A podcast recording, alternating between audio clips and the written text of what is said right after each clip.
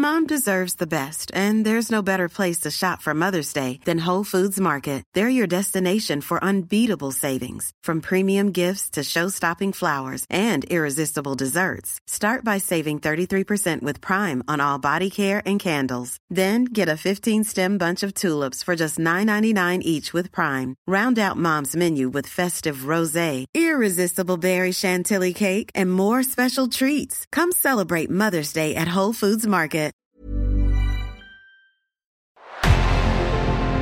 En revenant à la lampe à huile, je ne crois pas au modèle Amish. There is one more thing. Don't try to be too smart. Pay taxes when, when you have to pay taxes. Je ne peux pas répondre à, à votre question, Monsieur le Président, parce que je n'ai pas de monde connecté. And that was a big mistake, and I'm sorry. Welcome to the Cybertruck Unveil. Voilà, je suis localisé en Allemagne. Signaux faibles, le podcast de siècle digital qui décode l'actualité du numérique. Bonjour à toutes et à tous en ce jeudi 18 mai 2023. Vous connaissez la recette, 4 actualités en 10 minutes, pas une seconde de plus. Et nous commençons cet épisode avec Sam Altman, le patron d'OpenAI et papa de ChatGPT, demande plus de régulation sur l'intelligence artificielle. Meta, ensuite, le groupe américain étend sa certification par abonnement sur Facebook et Instagram au Royaume-Uni.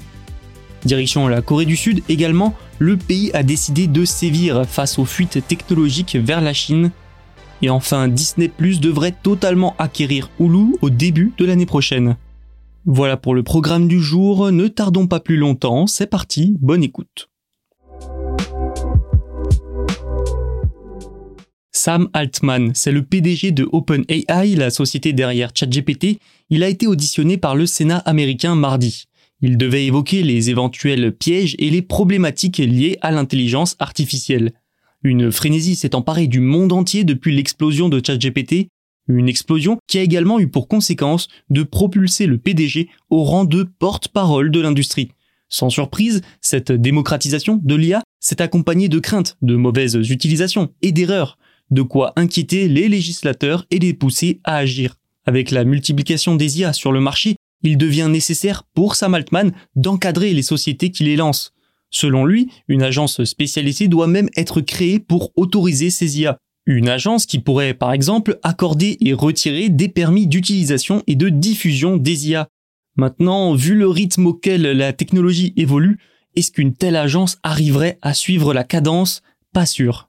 Il a donc reconnu les dangers potentiels de l'intelligence artificielle, tout en affirmant que cette révolution serait au moins aussi importante que celle de l'imprimerie.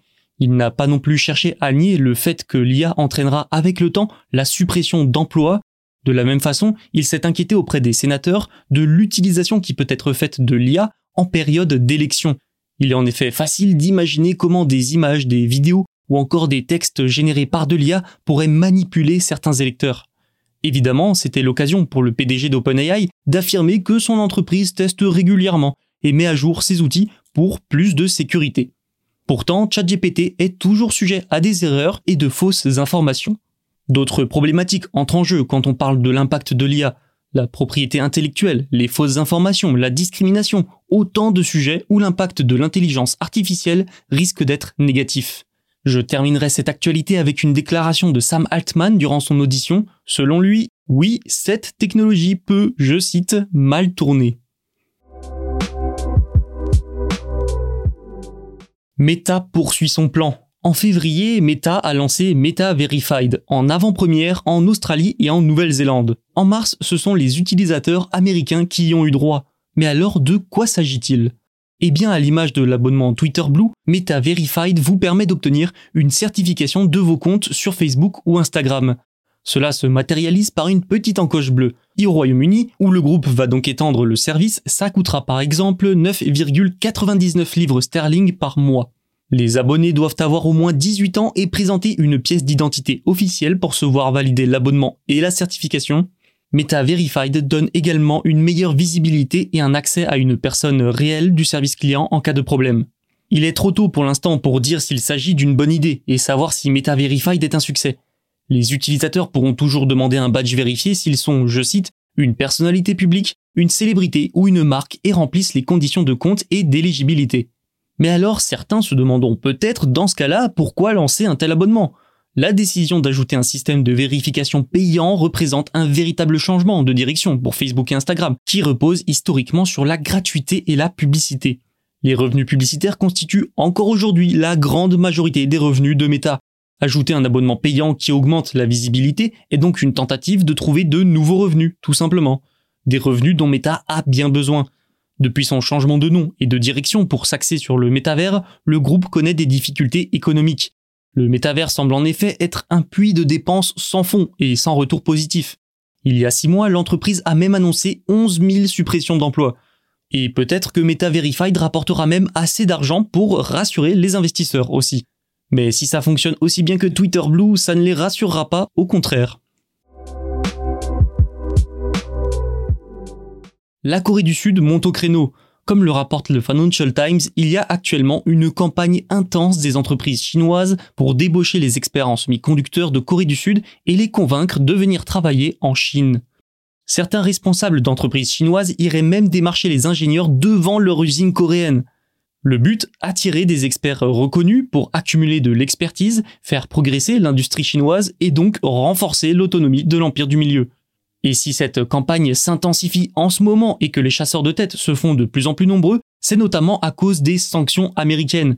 Les États-Unis et certains alliés ont pris des restrictions à l'exportation vers la Chine. Le pays asiatique se retrouve ainsi privé de plusieurs technologies de pointe dans les semi-conducteurs. Aller chasser les têtes sur le sol coréen doit donc permettre au fond d'atténuer les effets des sanctions américaines. Mais cette situation n'enlève pas le fait qu'il existe tout de même des pratiques d'embauche illégales, des violations de brevets, de l'espionnage industriel et du vol. Selon le National Intelligence Service de Corée du Sud, le nombre de fuites de technologies de base nationale a augmenté, passant de 3 cas en 2017 à 5 en 2018 et 2019, 9 en 2020 et enfin 10 en 2021. Durant le seul premier trimestre 2023, il y a déjà eu 3 fuites technologiques liées aux semi-conducteurs. Et Séoul prend le problème très au sérieux. Une base de données d'ingénieurs en puce travaillant pour des entreprises sud-coréennes a été créée. Objectif, surveiller leurs déplacements à l'intérieur et à l'extérieur du pays. Le gouvernement a également créé plusieurs nouveaux organes d'enquête pour lutter contre les fuites. Et ces mesures semblent porter leurs fruits. Hein. Il y a eu deux fois plus d'arrestations liées à des fuites technologiques au premier trimestre 2023 qu'à la même période en 2022. Des règles qui, vu la situation, pourraient être durcies. Et ces obligations sud-coréennes peuvent aussi exiger que les ingénieurs ne rejoignent pas un rival étranger dans les deux ans suivant leur départ. Une règle contournée grâce à des sociétés sans lien apparent avec la Corée du Sud et qui paieraient généreusement les ingénieurs jusqu'à ce qu'ils puissent être officiellement et légalement recrutés. Disney pourrait racheter entièrement Hulu, selon Brian Roberts, le PDG de Comcast, qui détient 33% du service de streaming. Disney détient les 66% restants. C'est depuis 2019 que Comcast détient une participation de 33% dans Hulu. Et selon l'accord passé entre les différentes parties prenantes, Disney peut exiger de Comcast qu'il vende sa participation dans Hulu. Dans le même temps, Comcast peut forcer la vente à partir de janvier 2024. En septembre dernier, Brian Roberts affirmait pourtant que Comcast serait intéressé par le rachat de la participation majoritaire de Disney dans Hulu, je cite, si elle était mise en vente. Manifestement, il a changé d'avis, selon Variety. Il a précisément dit, je le cite, je pense qu'il est plus probable qu'improbable que Comcast finisse par vendre le contrôle total de Hulu à Disney. Des déclarations qui arrivent juste après celles de Bob Iger, le PDG de Disney. Il a annoncé la semaine dernière que les contenus de Disney Plus et de Hulu seraient combinés. Oui, Hulu débarque sur Disney Plus d'ici la fin de l'année.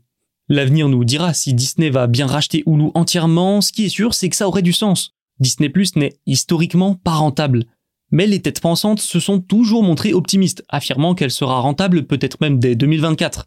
Pour atteindre cet objectif, la stratégie consistait notamment en une augmentation des prix des abonnements. Mais dans le même temps, au premier trimestre 2023, Disney a enregistré une nouvelle perte d'abonnés. La plateforme est donc passée de 161,8 millions d'utilisateurs à 157,8 millions. L'augmentation des prix a permis de limiter la casse les revenus ont même augmenté, mais la situation est toujours loin d'être confortable. Malgré tout, oui, racheter Hulu est loin d'être une mauvaise idée. Cette plateforme a gagné pour sa part 200 000 nouveaux abonnés sur les trois premiers mois de 2023, pour atteindre un total de 48,2 millions. Ce rachat rajouterait donc des abonnés et du contenu avec le catalogue très fourni de Hulu, ce qui rendrait l'univers de Disney Plus encore plus attractif. Et enfin, ça augmenterait les revenus publicitaires de Disney. De plus, Bob Iger, le PDG de 2005 à 2020 de Disney, revenu en 2022, ne serait peut-être pas étranger à cet éventuel rachat total de Hulu. Durant son premier mandat, il a déjà supervisé des acquisitions majeures comme celles de Pixar, Marvel ou encore Lucasfilm. C'est la fin de cet épisode, merci de l'avoir écouté. Vous pouvez vous abonner pour ne rien manquer. Tous les podcasts de Siècle Digital sont disponibles sur siècledigital.fr et les plateformes de streaming. Et je vous dis à lundi pour de nouveaux signaux faibles. Hi, I'm Daniel, founder of Pretty Litter. Cats and cat owners deserve better than any old-fashioned litter. That's why I teamed up with scientists and veterinarians to create Pretty Litter. Its innovative crystal formula has superior odor control and weighs up to 80% less than clay litter. Pretty Litter even monitors health by changing colors to help detect early signs of potential illness. It's the world's smartest kitty litter. Go to prettylitter.com and use code ACAST for 20% off your first order and a free cat toy. Terms and conditions apply. See site for details.